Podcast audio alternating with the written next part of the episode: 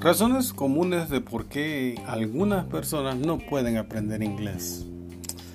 Razón número uno, estoy demasiado viejo para aprender un idioma. Esta es una de las excusas más usadas. Pero bueno, como siempre he creído, los niños no creo que sean los mejores hablando un idioma. ¿Han tenido alguna comparación últimamente con un niño de 6 años? La razón por la cual los alumnos realmente aprenden es porque están inmersos en el idioma. Estos alumnos no crean que dedican un par de horas al día a estudiar inglés. No, no, no, no. Ellos lo viven. Viven el inglés. Y les aseguro, y creo, estoy más que seguro que hay bastante estudio al respecto, que si ustedes estarían en contacto con el inglés, así como un niño, lo está cuando está creciendo en un entorno donde se habla el idioma, ya cualquier idioma, aprenderían igualmente rápido que ellos. Sería estupendo que los adultos aprendiéramos así, pero la verdad tenemos otras obligaciones. Además, muchos no tenemos los recursos, ni mucho menos el tiempo para poder, poder estar solamente en eso, mudarnos a otro país no, y esa es la razón por la cual estudiamos en academias, pero solo por horas, no por días. Eh, sería ridículo estudiar eh, tres días, no, no, no, por horas. Entonces la comparación que hacemos es un poco injusta entre el aprendizaje de un adulto y de un niño. No, no, no cabe. Lo que tenemos que hacer es vivir más este idioma, el inglés, y sacarlo de las academias, usarlo en su vida cotidiana. Hay que empezar a aprender el idioma de manera casual y comunicativa y entonces veremos mejores resultados. Excusa número dos, no tengo tiempo para aprender el idioma. Esta excusa se produce porque tenemos la idea que solo se puede tener éxito en el aprendizaje del inglés si lo hace a tiempo completo.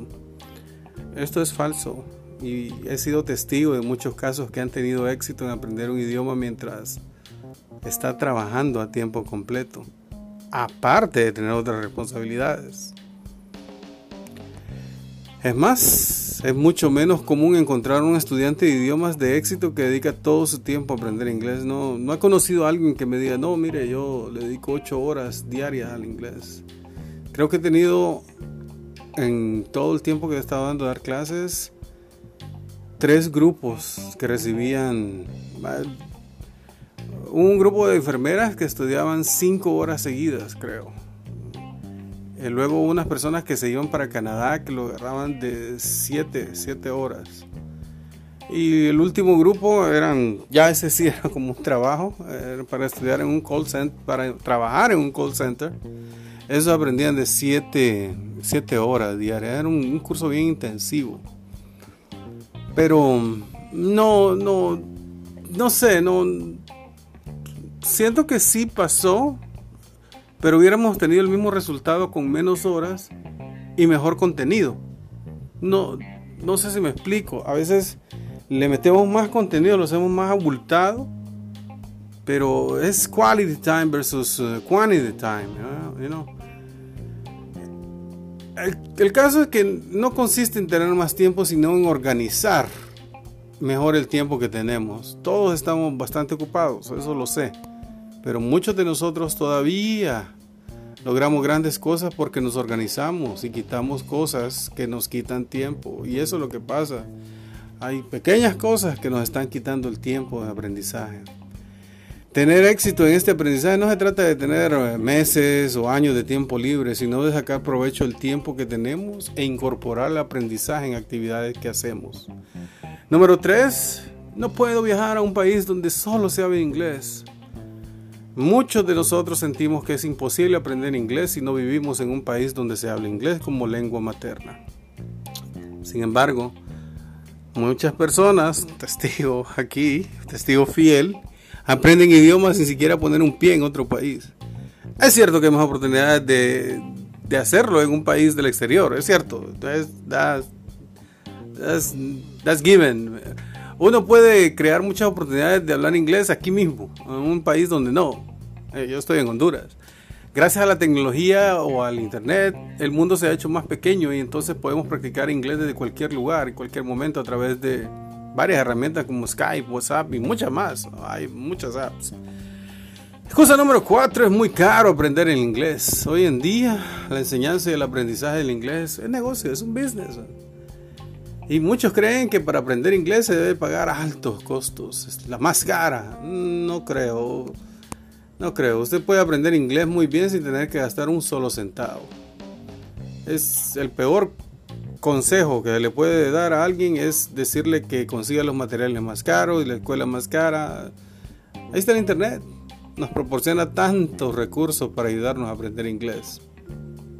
ahí está, a un clic de distancia. Número 5. No tengo talento para el aprendizaje de idiomas. hablemos claro, usted habla español, ¿verdad? Bueno, entonces ya tiene la habilidad como cualquier otro de comunicarse.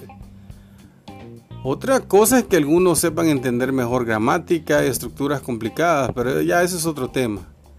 ¿Acaso saben en español cómo formar el pretérito imperfecto o el pretérito indefinido? No, ¿verdad? Y aún así, a diario lo usa. Yo trabajaba, yo trabajé, ejemplos nada más.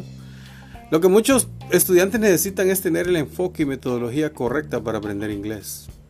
Si le cuesta la gramática, enfóquese en aprender estructuras, siempre en contextos comunicativos y que sean reales, para que así sean significativos. Número 6, no estoy listo para usarlo. Mire, amigo, no sea perfeccionista. Conozco a muchos que caen en esta razón y en esta excusa por la cual no se aprende inglés. Sucede que muchos tienen miedo de quedar mal, les avergüenza cometer errores y son muy perfeccionistas. Pero si no cometemos errores, ¿cómo vamos a mejorar? ¿Acaso creen que van a hablar de manera mágica de un momento a otro? No. Y estos alumnos se la pasan estudiando estructuras y cuando hablan lo hacen tensionados en, hacerlo perfectamente bien. Y las conversaciones de ellos no son espontáneas, no disfrutan de sus conversaciones. Recuerde que para llegar a la fluidez tiene que hablar y para hacerlo bien va a cometer errores. Y eso está bien. Mi memoria es terrible para el aprendizaje de nuevas palabras. Si no puedo recordar el nombre de alguien, mucho menos una lista de vocabulario. Mire, a pesar de no recordar dónde dejamos nuestras llaves, sí podemos recordar palabras nuevas con rapidez. No porque seamos buenos, sino porque hay que aprender cómo hacerlo. El uso de combinaciones, asociando imágenes y la repetición, que sí ayuda, ah, amplía enormemente la capacidad de adquirir y aprender palabras y frases. Si usted quiere memorizar una lista de verbos, va a ser realmente complicado.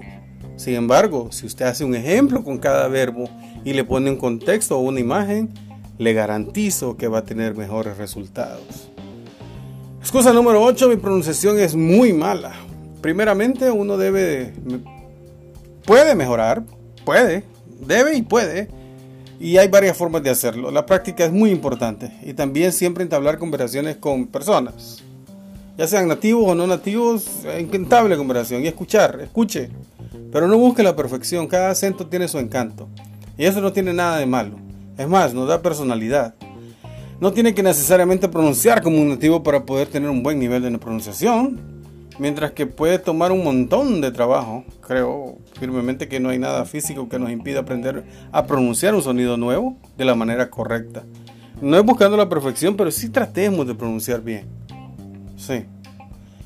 El inglés es aburrido, esta es la otra excusa y pierdo el interés rápidamente. Claro, si lo que está haciendo es aburrido, entonces va a dejar lo que, de estar haciendo lo que está haciendo.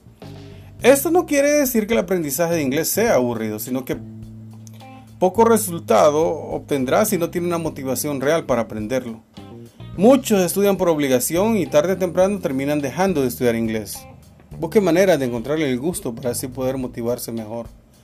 Y la última excusa, cuando me comparo con otros alumnos siento que mi nivel es muy bajo. Y bueno, este no es un grave problema compararnos con los demás.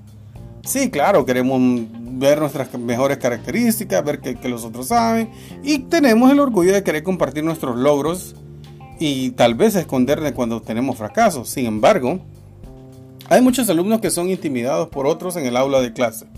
Y esto hace que no quieran hablar, lo cual limita su participación en la clase.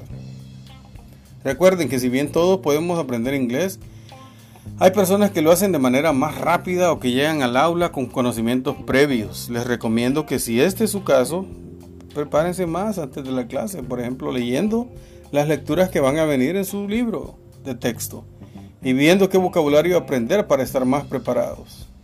Toma un poco más de esfuerzo, claro, pero los resultados le van a gustar. Piense que todo tiene que ver de la forma como estudiamos. Bueno amigos, este es el podcast de hoy. Recuerden, pueden encontrarnos como Empathy English o si no, búsquenos en Aprende Inglés de una vez.